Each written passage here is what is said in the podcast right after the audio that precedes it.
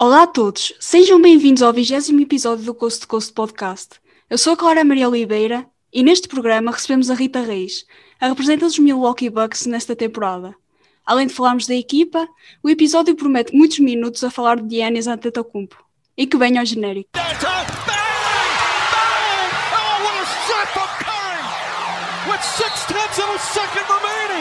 Olá Rita, finalmente chegou a tua vez de defender o teu franchise. Antes de mais, quebra o gelo com a questão de sempre. Porquê os Bucks? Olá, Clara. Mais uma vez, obrigada por me teres no podcast. É realmente uma honra estar a representar os Bucks como adepta. Uh, bem, eu sei que essa pergunta é comum a todos os adeptos que tu entrevistas, mas acredita que a frequência com a qual me perguntam isso é astronómica. Os Bucks são um franchise muito regional e não têm a presença internacional como os Lakers ou os Warriors ou até mesmo os Celtics. É raríssimo encontrares um adepto dos Bucks que não seja do Wisconsin, então quando se encontra algum, somos completamente tratados como uma espécie acabada de descobrir. Eu tenho um amigo francês, um belga e outro britânico que também são. Nós somos considerados o quarteto de foreigners numa comunidade que é tão unida e pequena. A escolha dos Bucks como a minha equipa favorita foi algo um pouco aleatório e deve-se ao facto que um conhecido português meu do Twitter retweetou um vídeo de uns highlights de um jogo dos Bucks em 2017. Eu estava mesmo aborrecida nesse dia e só por um acaso decidi ver o vídeo e o que eu não estava à espera era que um jogador em particular me chamasse tanto a atenção. A paixão dele pelo jogo, a maneira que ele se entrega enquanto está no campo, foram as coisas que mais me atraíram, não só aos Bucks, como ao basquetebol em geral, porque eu não era fã de basquetebol antes. Uh, escusado será dizer que esse jogador foi o Yannis, não é? E o que é que na altura te chamou mais a atenção no jogo do Yannis para te apaixonares tanto por ele? Eu acho que eu sei que todos os jogadores acabam por ter uma paixão inerente ao basquetebol, aliás, é a profissão deles, não é? Mal era, mas não sei, eu na altura não tinha muito a noção, porque não conhecia as regras, não, não fazia a mínima ideia o que, é que era o basquetebol, uh, tirando de uma noção geral, mas dá mesmo para perceber que ele faz aquilo não só porque tem talento, mas porque é a coisa que ele mais ama fazer. E quando tens um jogador que vive, respira e faz tudo pelo amor ou pela paixão dele, eu acho que isso acaba por ser transmitido para as pessoas que estão a ver e para uma pessoa que tinha zero conhecimento da NBA e de basquetebol, a primeira impressão que tu tens é uau, este gajo é maluco, é completamente maluco. As reações dele, a maneira que, não sei, eu acho que a própria linguagem corporal dele enquanto joga, e seja pronto a interagir com os colegas ou seja interagir com quem for, árbitros, adversários, etc. Não sei, aquilo chamou muita atenção e chamou por mim. Estava mesmo destinado a acontecer. Eu vou-te ser sincera, eu só tenho duas camisolas da NBA e uma de Steph Curry, que é dos meus Warriors, que foi o jogador que me fez apaixonar pelo jogo, tal como o Yannis te fez a ti, mas também tenho uma camisola do Yannis, que comprei já quando, no primeiro ano em que ele foi MVP, e eu fiquei apaixonada pelo estilo de jogo dele e pela história depois de ler, porque ele vendeu óculos para, para, ajudar a família, a família dele veio de um meio pobre da Nigéria que foi que emigrou para a Grécia e toda essa história me fez apaixonar pelo jogador e pela pessoa. Sim, eu concordo, até porque eu sou mesmo uma sucker por essas histórias de uh, superação, percebes? Ou seja, ele veio mesmo do nada, ele começou do zero, ele, ele e os irmãos partilhavam sapatilhas uh, quando jogavam basquetebol lá na Grécia.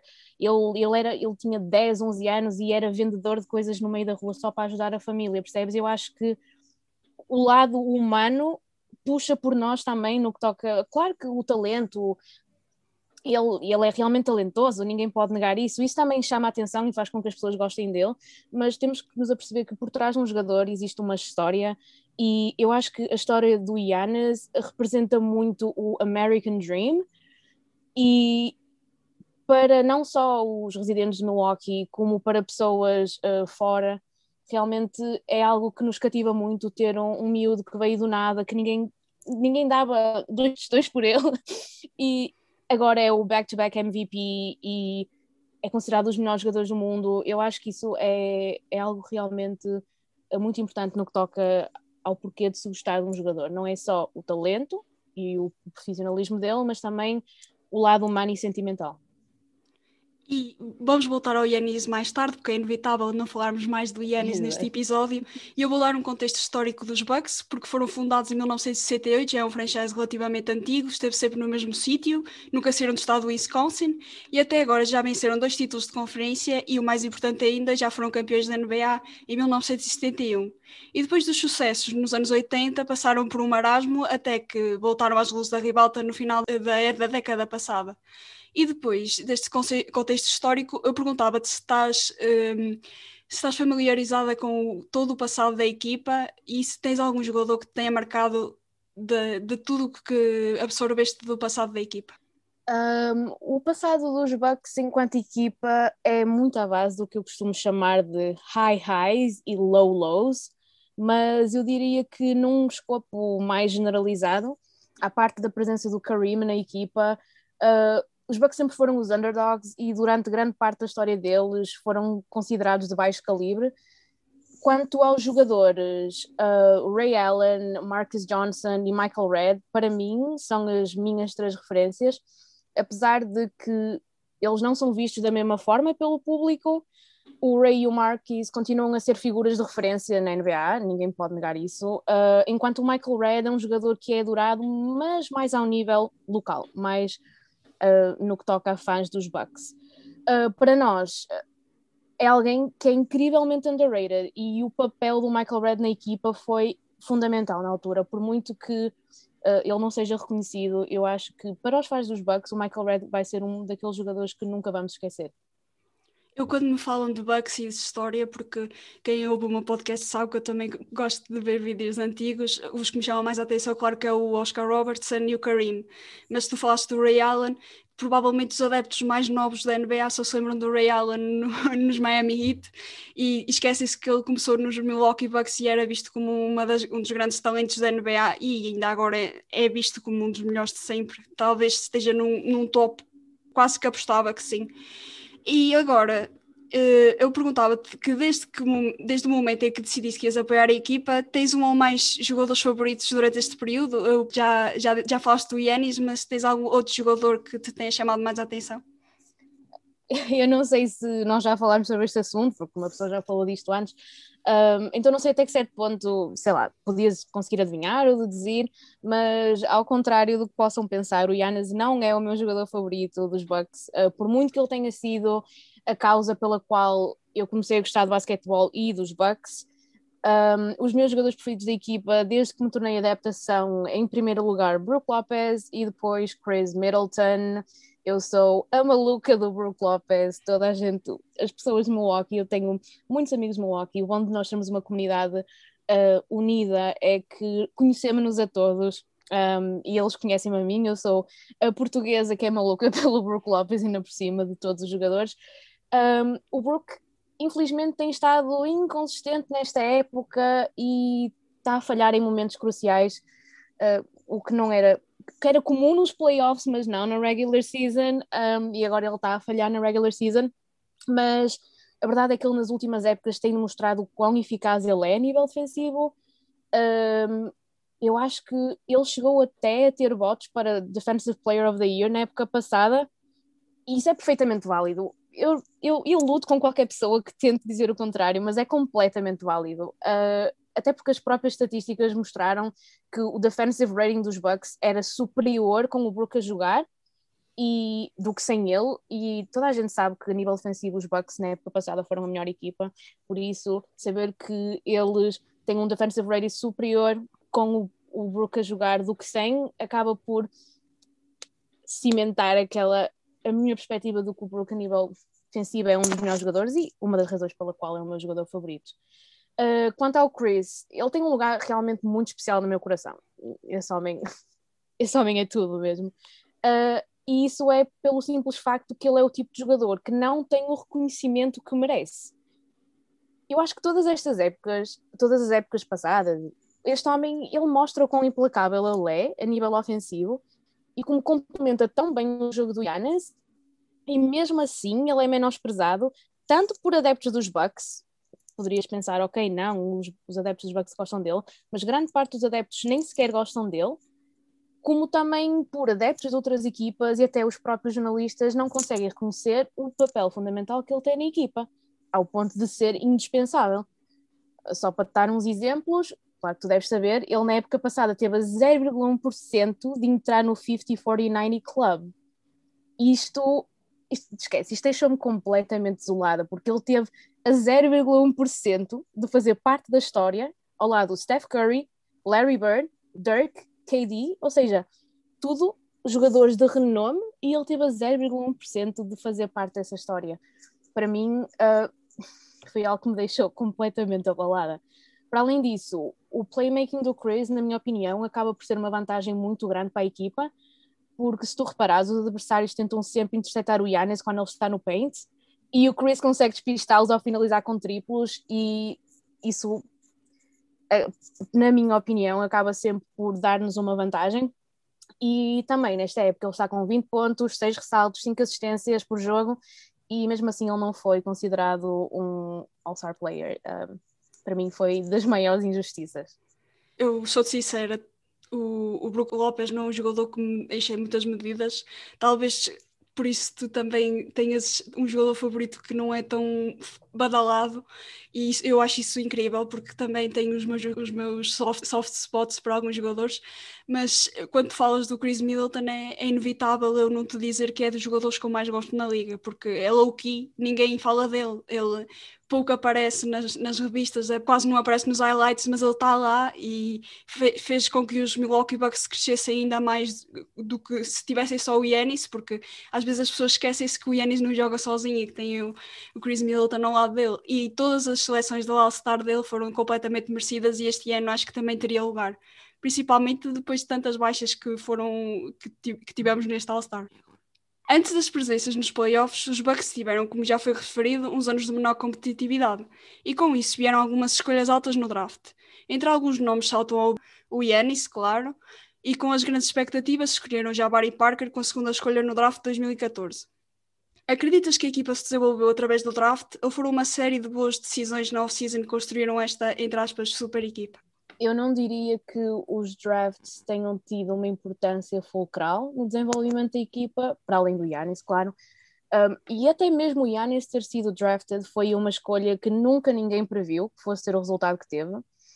Na minha opinião, a evolução da equipa para o Colosso que é hoje é nada mais, nada menos que uma tentativa de construir uma equipa à volta do Yannis. Um, o que é compreensível, já ele é o melhor jogador da equipa, claro que eles vão querer construir a, a equipa à volta dele todas as trades e os drafts são sempre feitas a pensar no que poderá melhorar e facilitar o papel do Yannis na equipa. Uh, e é curioso porque nada é feito sem o consentimento dele, nada mesmo. E deu para ver isso nas trades que aconteceram agora. Uh, aquela alegada trade que nunca chegou a acontecer com o Bogdan, uh, na altura foi primeiramente aprovada pelo Yannis e só depois é que eles começaram a tentar desenvolver essa trade que nunca chegou a acontecer, não é? Mas isso foi é... a, eter, a eterna trade que nunca chegou a acontecer. A sério, isso foi a, a, injustiça mais injusta que alguma vez aconteceu, porque aquilo foi, ou seja, alguém chibou-se, foi isso. De certeza absoluta. Aquilo foi, foi nada mais nada menos do que alguém se chibar, porque partindo do princípio que o Odds, uh, ao anunciar uh, a notícia, deu logo a entender que a trade já era definitiva, aquilo naquela época em que tu nem sequer podes dar a entender que estás a fazer trades uh, whatsoever, uh, aquilo acabou por, lá está, deu spoil completamente. E claro, eles foram até multados, se não me engano, eu, as cenas financeiras eu não estou muito a par, mas eu, se não me engano, eu acho que eles foram mesmo uh, multados por causa disso. E, é realmente curioso saber que o papel, o papel do Yannis não é só jogador na equipa. Ou seja, ele não está lá só para ganhar, ele está lá para aprovar todas as escolhas que o general manager quer fazer. Ou seja, ele é mesmo o franchise é o Yannis, sem tirar nem pôr. Um pouco como o LeBron em Los Angeles, estou sempre a brincar com isso. Exato. Mas neste caso, o LeBron vai ser, vai ser um general manager perfeito. Esse homem para o marketing é, é, incrível. É, eu, só, eu, eu acho que ele só não, só não escolheu, o escolheu o Yannis na primeira pick, mas eh, ele já sabia que já tinha o contrato feito, por isso já não tinha, como, como fazia muitas Exato. vezes com o Anthony Davis. Ele estava a tentar, ele estava a tentar puxar a brasa para a sardinha dele, mas depois pensou: não, o sacana já assinou o contrato, já não pode fazer nada. É verdade.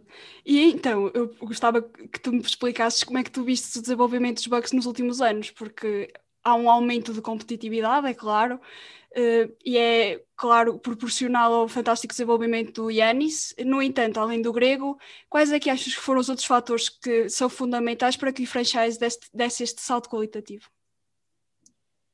Um, estávamos a falar de soft spot uh, ao bocado e a verdade é que eu tenho realmente um soft spot pela química que uma equipa pode ter e os jogadores entre si também. Uh, então, algo para mim foi essencial mesmo para os Bucks começarem a ganhar este destaque na liga é a cumplicidade e a confiança que eles têm uns com os outros. Uh, claro que há sempre o Yannis a liderar os stats em cada jogo, mas eu acho que não é algo que seja assim tão desnivelado vê-se que a bola passa por todos os que estão em campo, há sempre uma oportunidade para todos brilharem e mostrarem o que valem, até mesmo a bench mob.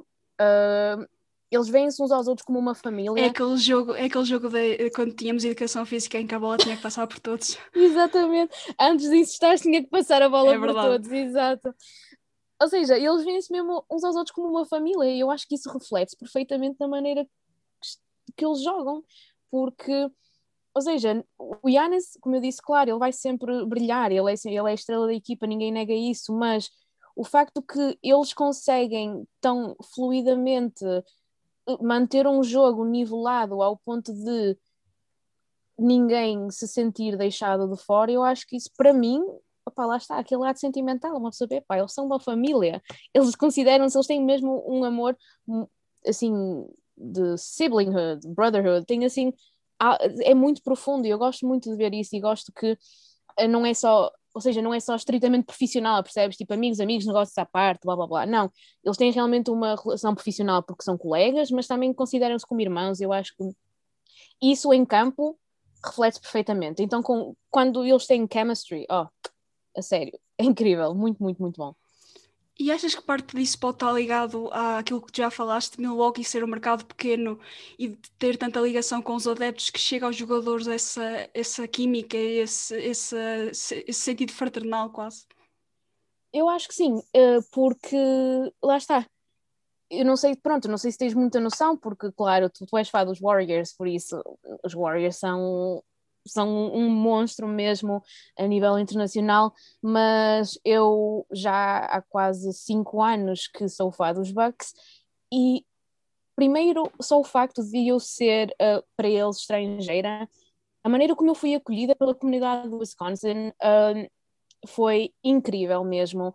Eles são pessoas muito, muito calorosas, pessoas que genuinamente ficam felizes por saber que há pessoas de fora que têm interesse nos franchises deles, seja, uh, seja os Brewers, seja os Packers, apesar dos Packers terem pronto, uma, uma fama mais internacional.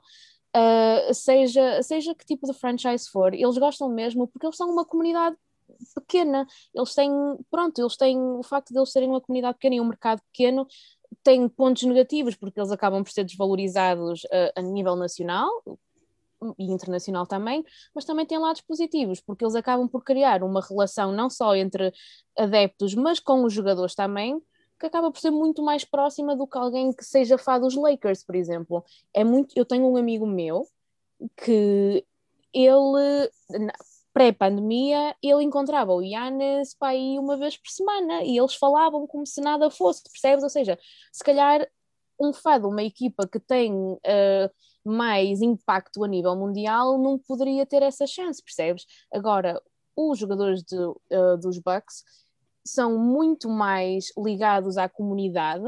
Não sei se sabes que os Bucks têm mesmo um impacto enorme a nível local, sim, sim. até com a caridade, a marcha de Black Lives Matter, etc, etc. Eles são pessoas que são muito engajadas politicamente e uh, socialmente e isso reflete perfeitamente na relação que eles têm, não só uns com os outros, mas com os fãs. E isso é, para mim, apela-me a 100%.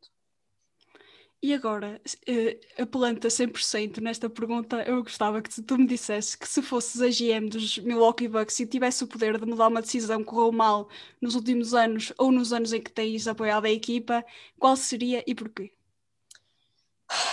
Bem, uh, há duas situações que me surgem assim logo à cabeça e que se refletiram no desempenho da equipa a longo prazo. Um, eu não diria que sejam, por exemplo, decisões, um, ou seja, de sim ou não, mas sim o facto de serem uh, puxadas até um certo limite.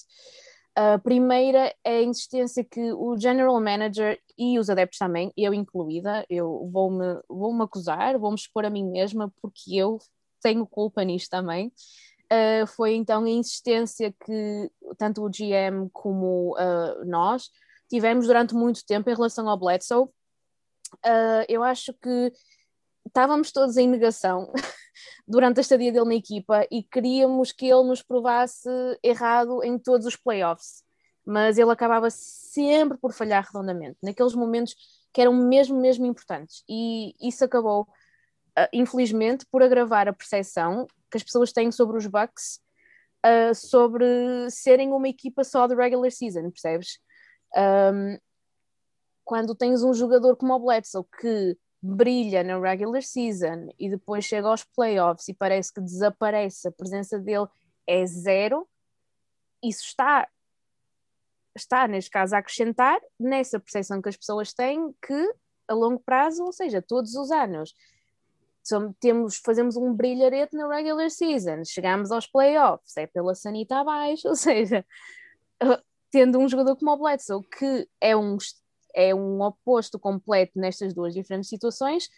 Uma pessoa estava ali a tentar agarrar ao ceguinho, assim, a fazer tudo para que ele tentasse realmente ter uma presença mais marcante, um, mas infelizmente não foi o caso, e isso deu-se na, na trade com o Drew Holiday, que espero que consigamos falar sobre isso também.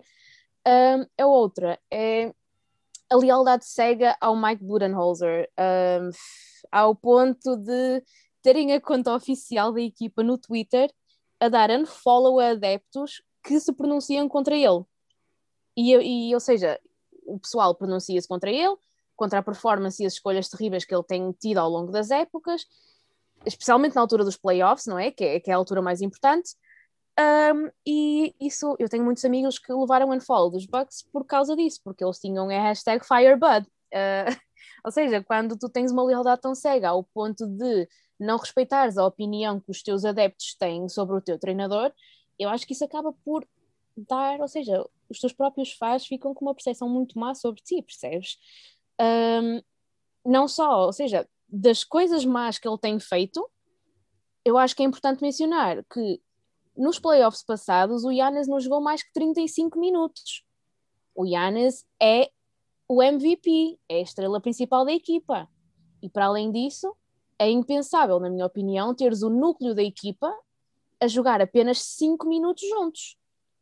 Ou seja, tens, o, tens Brooke, tens Chris, tens Bledsoe, tens Yanas e tens. Agora já está. Não sei quem era outro, já me está a falhar. A minha memória não é assim muito boa. Ou seja, quando tens esses, o starting five só a jogar 5 minutos juntos num jogo de 40 e tal minutos, o que é que isso diz sobre a tua qualidade enquanto treinador, não é? isto para mim é, lá está, e como muita gente acha, o, Buden, o Budenholzer é simplesmente um aprendiz do Popovich em todos os aspectos. Ele está a utilizar estações da regular season nos playoffs. Eu não sei o que é que mais pode acontecer para que isto mude, não sei o que é que vai ser preciso para ele ou acordar para a vida ou realmente o GM tomar alguma decisão que seja definitiva, percebes? E tu então és a favor da saída dele em breve?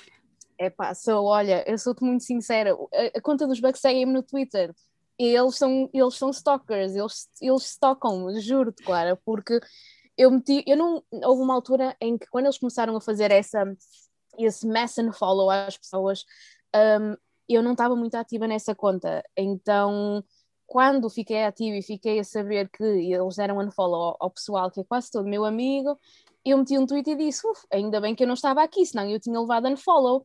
E eles responderam ao meu tweet com um gif do Yanas assim a fazer uma cara estranha, percebes? E eu, xiça, estes gajos não dormem em serviço. Ou seja, eu que sou, sou mesmo muito contra uh, o que o Mike Budenholzer está a fazer na equipa, estive por um triz para eles me deixarem de seguir, percebes? Uh, mas sim, eu sou, infelizmente, sou, sou contra ele. E achas que há algum treinador na liga que, podia, que gostavas de ver na, nos Bucks? Epá, olha, um, isso é, aquela, é, é, aquele momento em que eu te digo que não sou pessoa que tem um grande conhecimento uh, de treinadores, só conheço mesmo aqueles que são tipo os principais, uh, não é a minha área de expertise, percebes?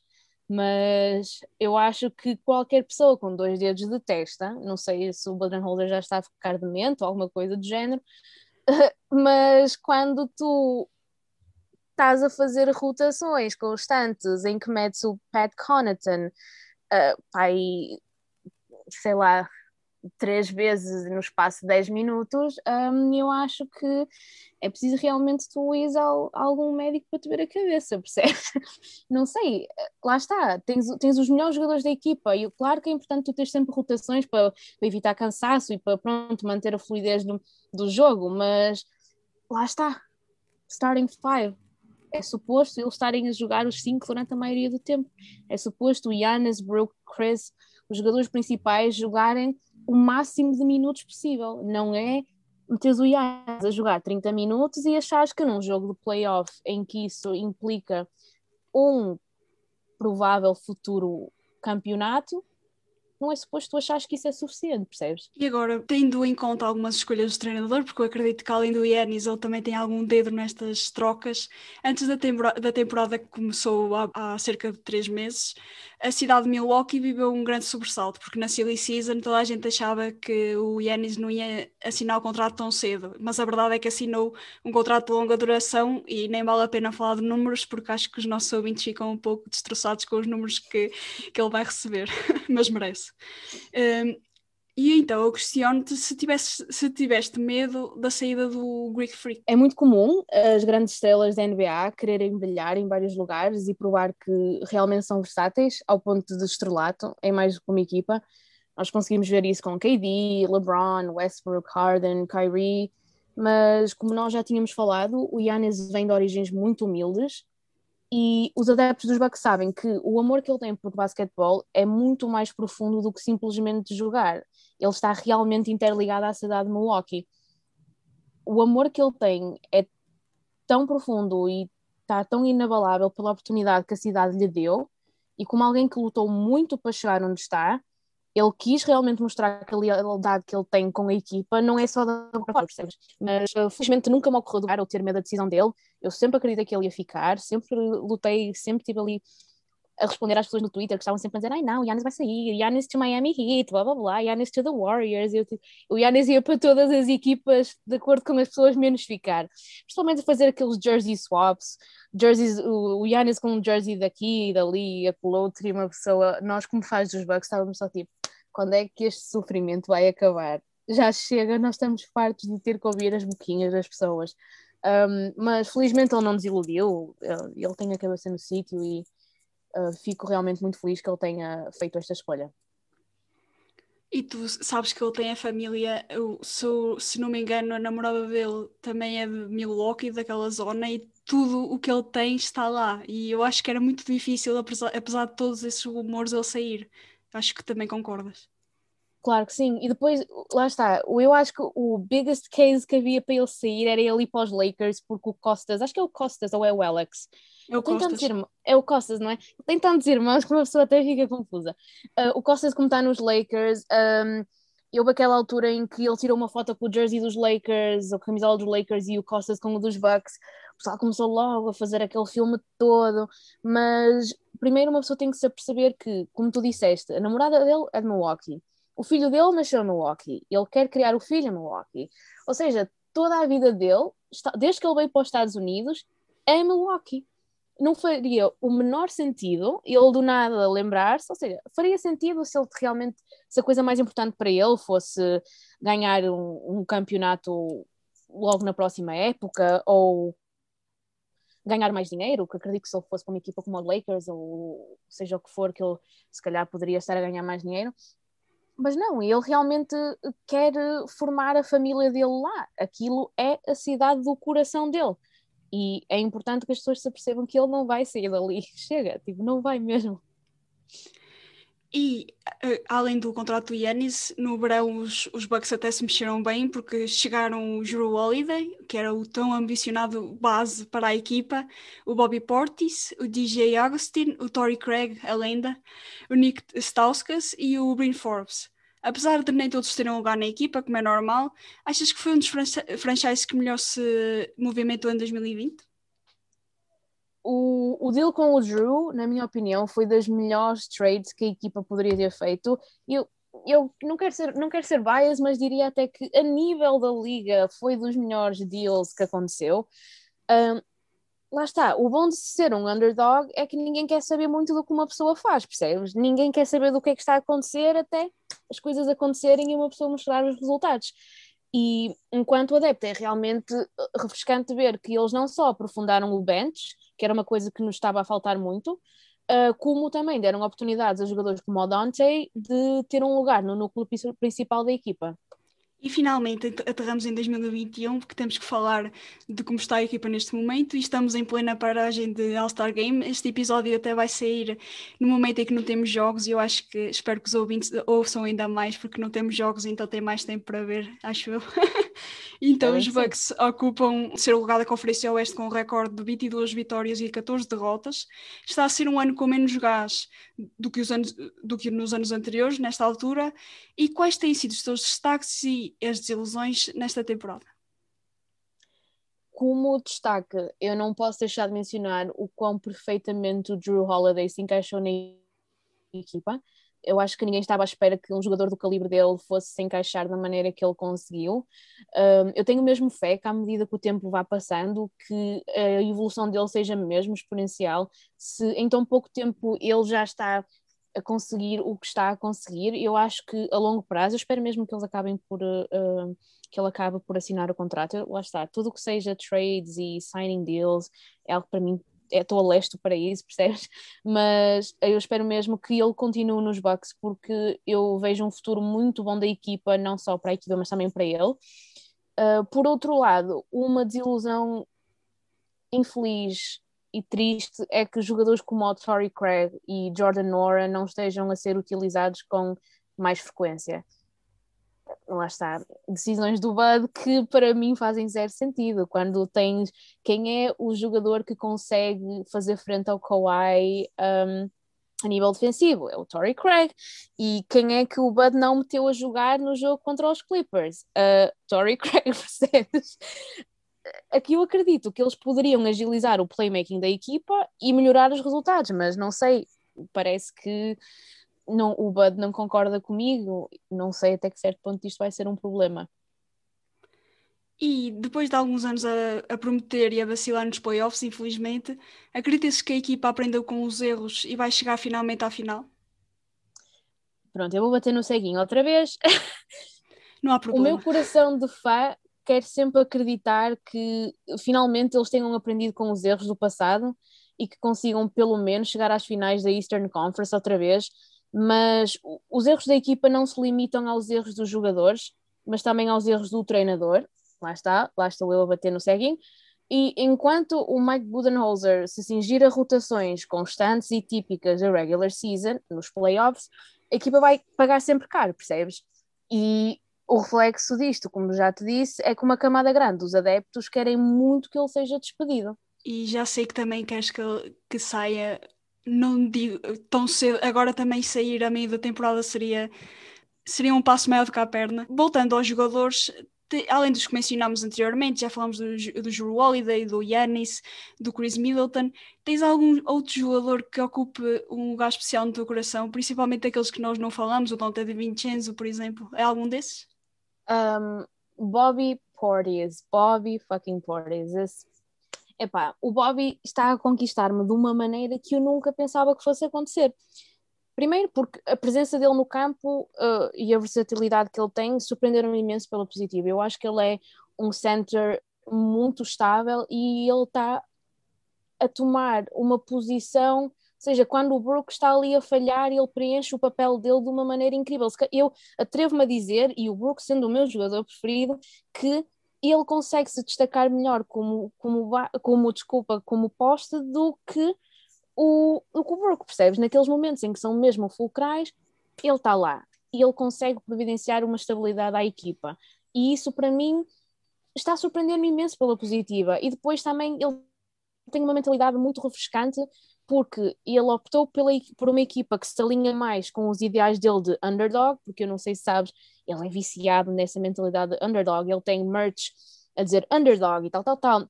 Ou seja, ele preferiu a equipa que alinha, que está a alinhar com esses ideais, do que a equipa que lhe dá mais dinheiro, percebes? Ele já chegou a comentar no Twitter que ele escolheu o Milwaukee por ser um contender ao título, apesar de ser considerado um underdog, porque se ele fosse, se ele tivesse escolhido, se o interesse dele principal fosse dinheiro, ele não teria ido para os Bucks, percebes?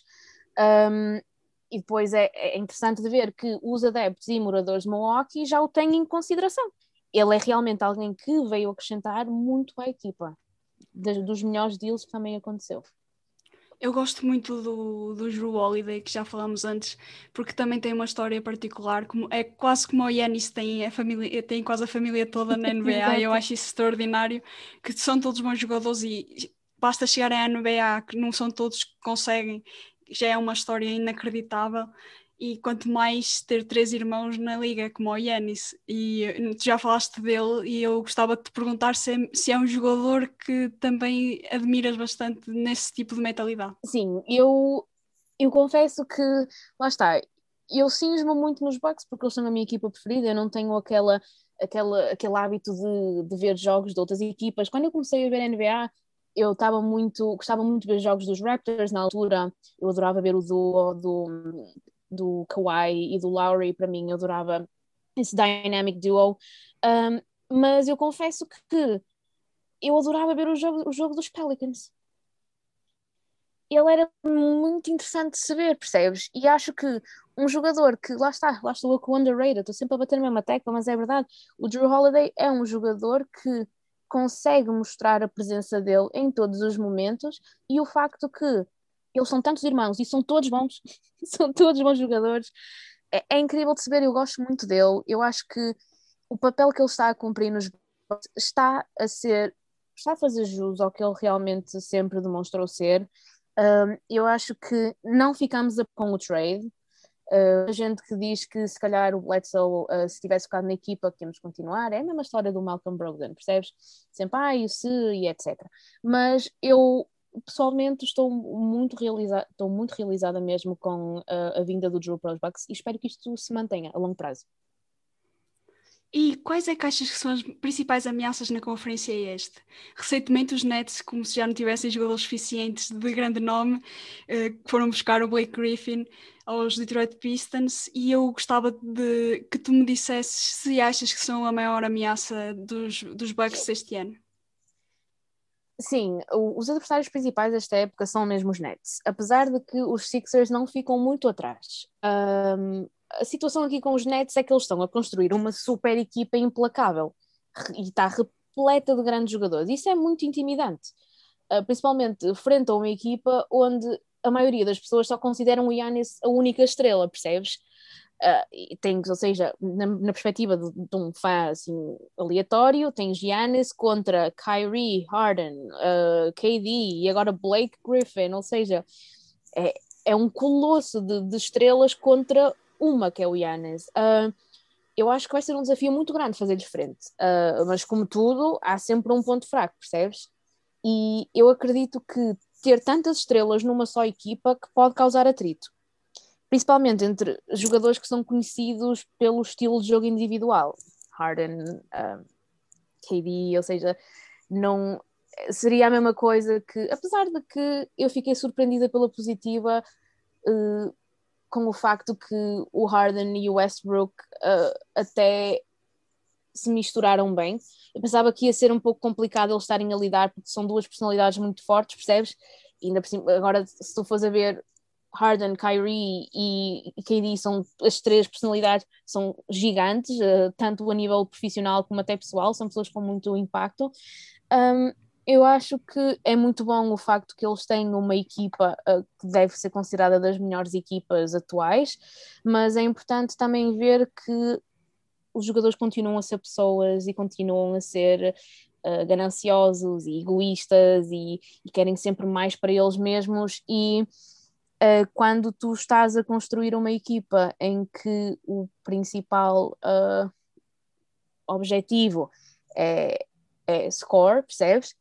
Uh, há sempre algum que vai sempre querer score mais, percebes? Então eu acredito que isso possa causar um, um bocado de conflito e se calhar é nesse aspecto que os Bucks têm que perfurar um bocadinho. E eu achava que com o treinador, o Steve Nash, que provavelmente esses egos ainda mais se tornariam explosivos, mas eu acho que o, o treinador que está a começar, a, para um treinador que está a começar a carreira, até está a lidar muito bem, mas isto ainda é o início, eles ainda se estão a conhecer, ainda não houve tempo de. E por isso acho que o Covid até pode ajudar, porque não estando tão juntos e não se, não dá, não estarem tanto fora do, dos balneários, pode ajudar a que a equipa não tenha assim episódios tão de tanto artrite como poderiam ter eh, se fosse num, num momento normal. Uh, exato, e também depois tens que pensar uh, a nível pessoal. O Kyrie é uma pessoa muito flaky. Peculiar. Muito, ele é uma personalidade, ele é um, uma pessoa mesmo caricata, percebes? E enquanto eu consigo perceber que KD e Harden juntos seja uma, um duo mesmo implacável, o Kyrie é um excelentíssimo jogador, mas ele falha muito a nível de consistência uh, da assiduidade, percebes?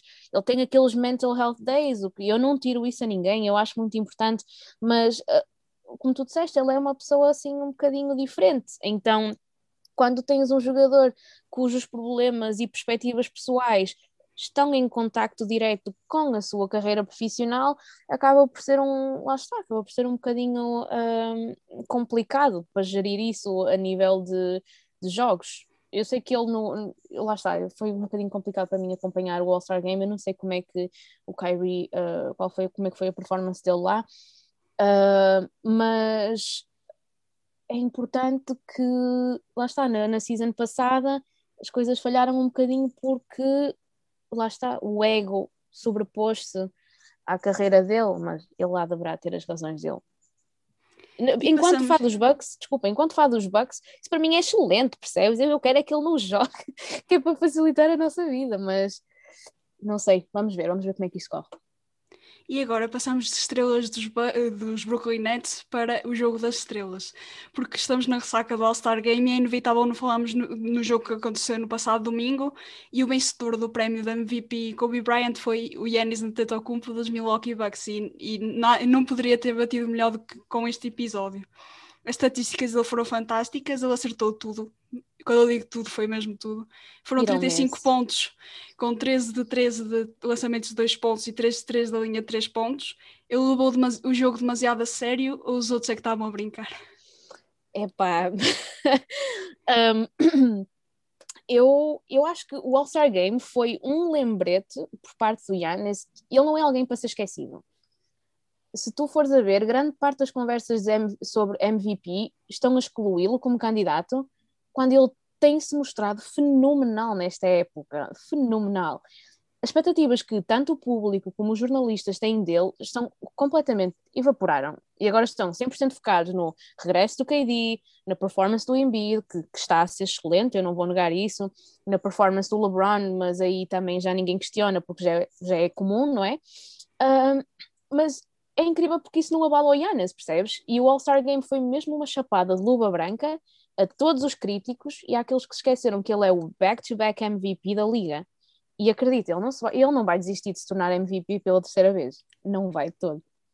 E era o mesmo que eu te ia perguntar, porque este jogo pode ter sido um presságio para o tri-MVP do Yanis. Mas eu perguntava-te, além dele, quais são os jogadores que para ti partem vantagem para o prémio de jogador mais valioso desta temporada? Já mencionaste alguns, como o Embiid, mas eu também gostava de lançar um nome para a mesa, que era o Nikola Jokic. Eu ia agora mesmo mencioná-lo. Pois, como eu, como eu tinha dito, eu acredito plenamente que o All-Star Game tenha sido, lá está, um wake-up call para todos, em como o Yannis continua a ser um candidato viável para MVP. Uh, é importante mencionar que grande parte dos jogos dos Bucks nem sequer são transmitidos a nível nacional, então o jogo do All-Star foi muito importante para toda a gente conseguir ver que o talento dele não desapareceu, porque quando tu não tens a cobertura necessária para ver o, a maneira que ele está a jogar, acabas por nem sequer prestar atenção, percebes? Um, e já não era sem tempo estarem a, a focar-se nele. até porque a última vez que eu vi a lista da corrida para MVP, o Yannis estava em oitavo lugar, em oitavo lugar, na minha opinião isto é inadmissível, mas tu mencionaste o Jokic e mencionaste muito bem, um, eu acho que o único jogador que eu não ficaria bitter se ganhasse MVP é o Jokic, uh, já não era assim tempo também, porque o Jokic, na minha opinião, é o melhor center da liga, eu por, lá está, eu sou fã, eu gosto muito de centers, eu não sei se já reparaste, eu já. e os centers, eu e os centers, é como é Bobby Portis, é Brook Lopez, é, é Jokic, um, também gosto muito do, do Hassan Whiteside, uh, pronto, o Jokic é realmente um jogador que Basta, primeiro as pessoas são muito superficiais ao ponto de, em vez de se focarem no facto que ele é realmente talentoso, só se focaram no facto que ele era um bocadinho mais cheio, um bocadinho assim mais entroncado. Lá está, ele agora perdeu peso, uh, que tem um impacto zero na, na performance dele enquanto jogador, mas uh, eu acho que finalmente está na altura dos Nuggets ganharem um pouco de protagonismo, tanto a nível de MVP como a nível de candidatos para os, para, um, os vencedores dos playoffs. E eu não me admirava nada se ele ganhasse MVP, e como te disse, é o único jogador que eu aceito que ganhe MVP sem ser o Giannis. E agora, voltando um pouco ao All-Star Game, eu gostava de te perguntar se acompanhaste os concursos. E para dar um contexto a quem nos está a ouvir, o Domantas Sabonis venceu o troféu das habilidades, um jogador que eu também adoro. Que também adoro. O Steph Curry, surprise, surprise, venceu o concurso de 3 pontos e o Anthony Simons, que, é, venceu o, Dunk Contest. E tu esperavas mais dessa noite de All-Star que aconteceu em Atlanta? Um, eu infelizmente não consegui acompanhar os concursos, mas um, confesso que por muito surpreendida que eu tenha ficado com os resultados, não desiludiram de todo, na grande parte. Uh, o Sabonis, uh, lá está, sempre a mesma coisa com os centers, não é? É um jogador muito interessante de ver. Eu confesso que acompanho os Pacers só mesmo pelo facto que o Sabonis joga lá. Só mesmo porque, aliás, eu estive a fazer Fantasy League com uns amigos meus e o Sabonis foi a minha segunda escolha. Primeiro escolhi o, o Dame e segundo foi logo o Sabonis porque ele é consistente, um, ele consegue, é versátil, consegue ser tanto power forward como consegue ser center. Eu acho isso muito importante no jogador e então não fiquei mesmo surpreendida todo que ele tenha ganho. Uh, o Curry ganhar concurso triplos não é nada mais, nada menos que o nosso cada dia, não é?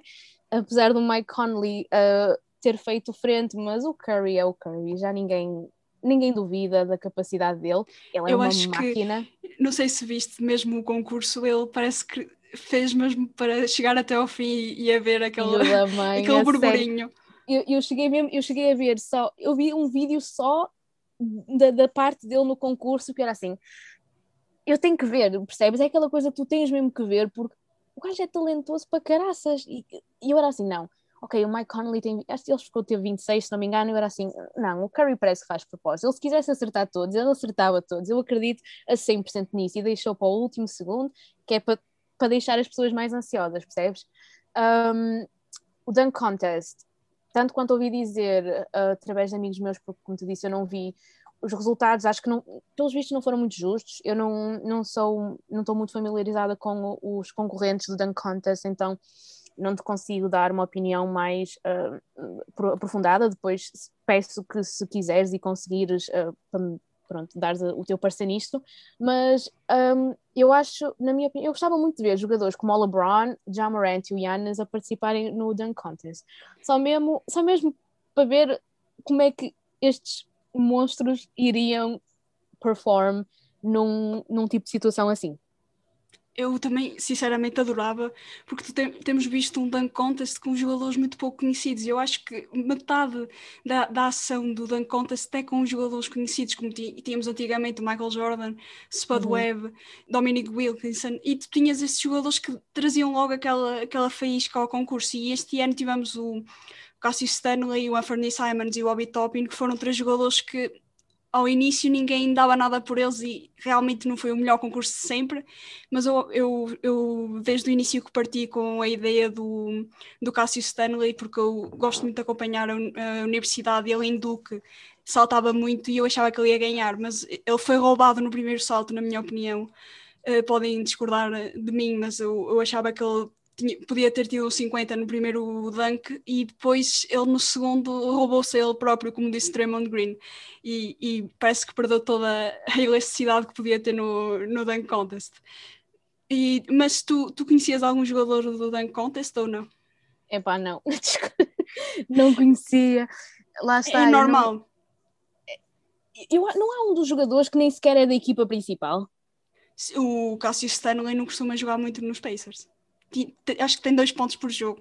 Mas eu bem gostava pareceu, muito dele. Bem pareceu, porque lá está, eu acho que um deles, no primeiro é difícil uma pessoa decorar tantos nomes, não é? Eu tenho realmente uma admiração muito grande por pessoas que conhecem todos os jogadores de todas as equipas. Já é difícil para mim, tira, não, okay, não é difícil para mim saber os jogadores dos Bucks, mas já é um bocado difícil tu teres esse conhecimento assim do, do, do roster da, da tua equipa preferida, então tenho mesmo admiração pelo pessoal que consegue saber os nomes todos. Um, mas eu acho que grande parte deles eu não fazia a mínima ideia que existiam sequer. Isso é, nem, nem é mal de se dizer, percebes?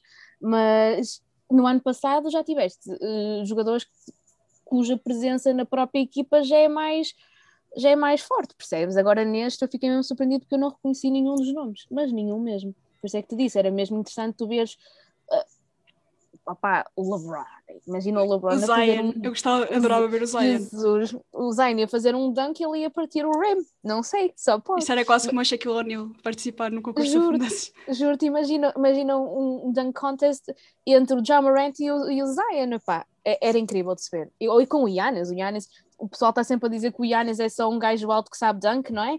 Então, já que ele só sabe fazer dunks, mais valia ele ir ao dunk contest para provar que é só isso que faz e fica a ideia à liga, quem sabe para o ano não vamos sim. ver, porque esperamos que para o ano sejam mais do que três jogadores, porque três no intervalo não dá para, para termos tantos saltos como tivemos naquela final, naquele ano incrível de 2016 em Toronto com o Zach Lavine e o Aaron Gordon. Nós queremos outra vez um, um, um dunk contest como esse. E, e agora, para terminar o episódio, eu questiono-te, quase para aquela pergunta de um milhão de dólares do que é, que é ser milionário, quem é que vai ser o campeão da NBA? Claro que vale a tua opinião que achas que os Bucks vão ganhar o campeonato.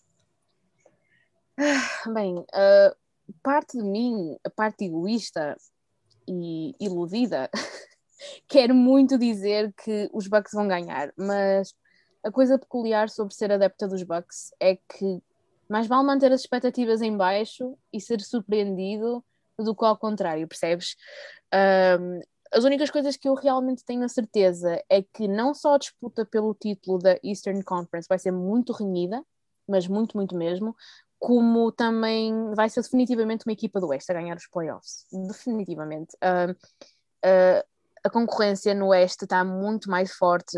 Eu não diria que lá está, que o, o West tenha seja inferior, mas estamos, estamos a presenciar os Jazz em primeiro lugar na Western Conference, coisa que não é comum, não é típico. Uh, se não os Bucks, como já falámos, gostava muito de ver os Nuggets uh, ganhar os playoffs. Acredito muito no potencial dos Nuggets enquanto equipa e eles no ano passado mostraram o que valem. Uh, é, Jamal, Jokic, Michael Porter Jr. MPJ, apesar de ele ser um mega Porter Jr., como lhe chamam, ele, ele tem se mostrado implacável e acho que os Nuggets estão com uma equipa que vai fazer frente. Se não for os Bucks, quem vai fazer frente aos Nets vão, vão ser os Nuggets, definitivamente. E, então ficamos com essa opinião para terminar este episódio. Obrigada, Rita, por esse bocadinho. Gostei muito de conversar contigo. E finalmente tivemos outra mulher no, no podcast, porque ainda só tínhamos tido uma, Andreia, no, eh, que era adepta dos Minnesota Timberwolves. E agradeço-te imenso, e principalmente nesta semana que foi o, o Dia da Mulher. Acho que foi uh, o contexto perfeito para este episódio. E espero que tenhas gostado de estar cá. Eh, Clara, obrigada eu, porque isto realmente é uma oportunidade uh, única. Eu sempre quis falar sobre os Bucks, não só com outras pessoas portuguesas, mas com outra mulher que seja fã da NBA, porque nós somos uma raridade dentro de uma raridade, que já é raro ver fãs da NBA que sejam realmente fãs e não apenas aqueles casuals que gostam dos Lakers ou dos Miami Heat por causa do Michael Jordan há 30 anos atrás, mas um, mas é realmente eh, muito, muito bom estar na presença de outra mulher que saiba, uh, que entenda, que não julgue, porque lá está, sabes que ser mulher uh, adepta de desporto há sempre, sempre alguém que vai sempre meter nojo nesse aspecto. Um, então, para mim, isto foi dos melhores eventos que aconteceu. Calhou mesmo bem por ter sido pós All-Star Game, o Yannis ter ganho, ser um dia após o, o Dia Internacional da Mulher. Eu acho que o timing foi perfeito. Uh, estou realmente muito agradecida por me teres recebido aqui no, no podcast e lá está, que isto se repita futuramente. Fingers crossed. E quem sabe no, no futuro, no, na, na, próxima série que nós prometemos fazer depois de terminar as 30 equipas, uh, eu te recebo aqui de novo e quem sabe com os Bucks campeões. Ah, vamos lá ver, vamos lá ver. Temos, uh, temos que manifestar as boas energias, temos, que, temos que acreditar, uh, mas sempre com as expectativas num nível neutro. Possa ser que isso aconteça. E obrigado a todos que nos ouviram. Para a semana há mais um episódio do Coast to Coast e quem sabe não será a tua equipa. Até lá, segue o projeto nas redes sociais e envia o teu feedback que será recebido. Agradeço todo o apoio.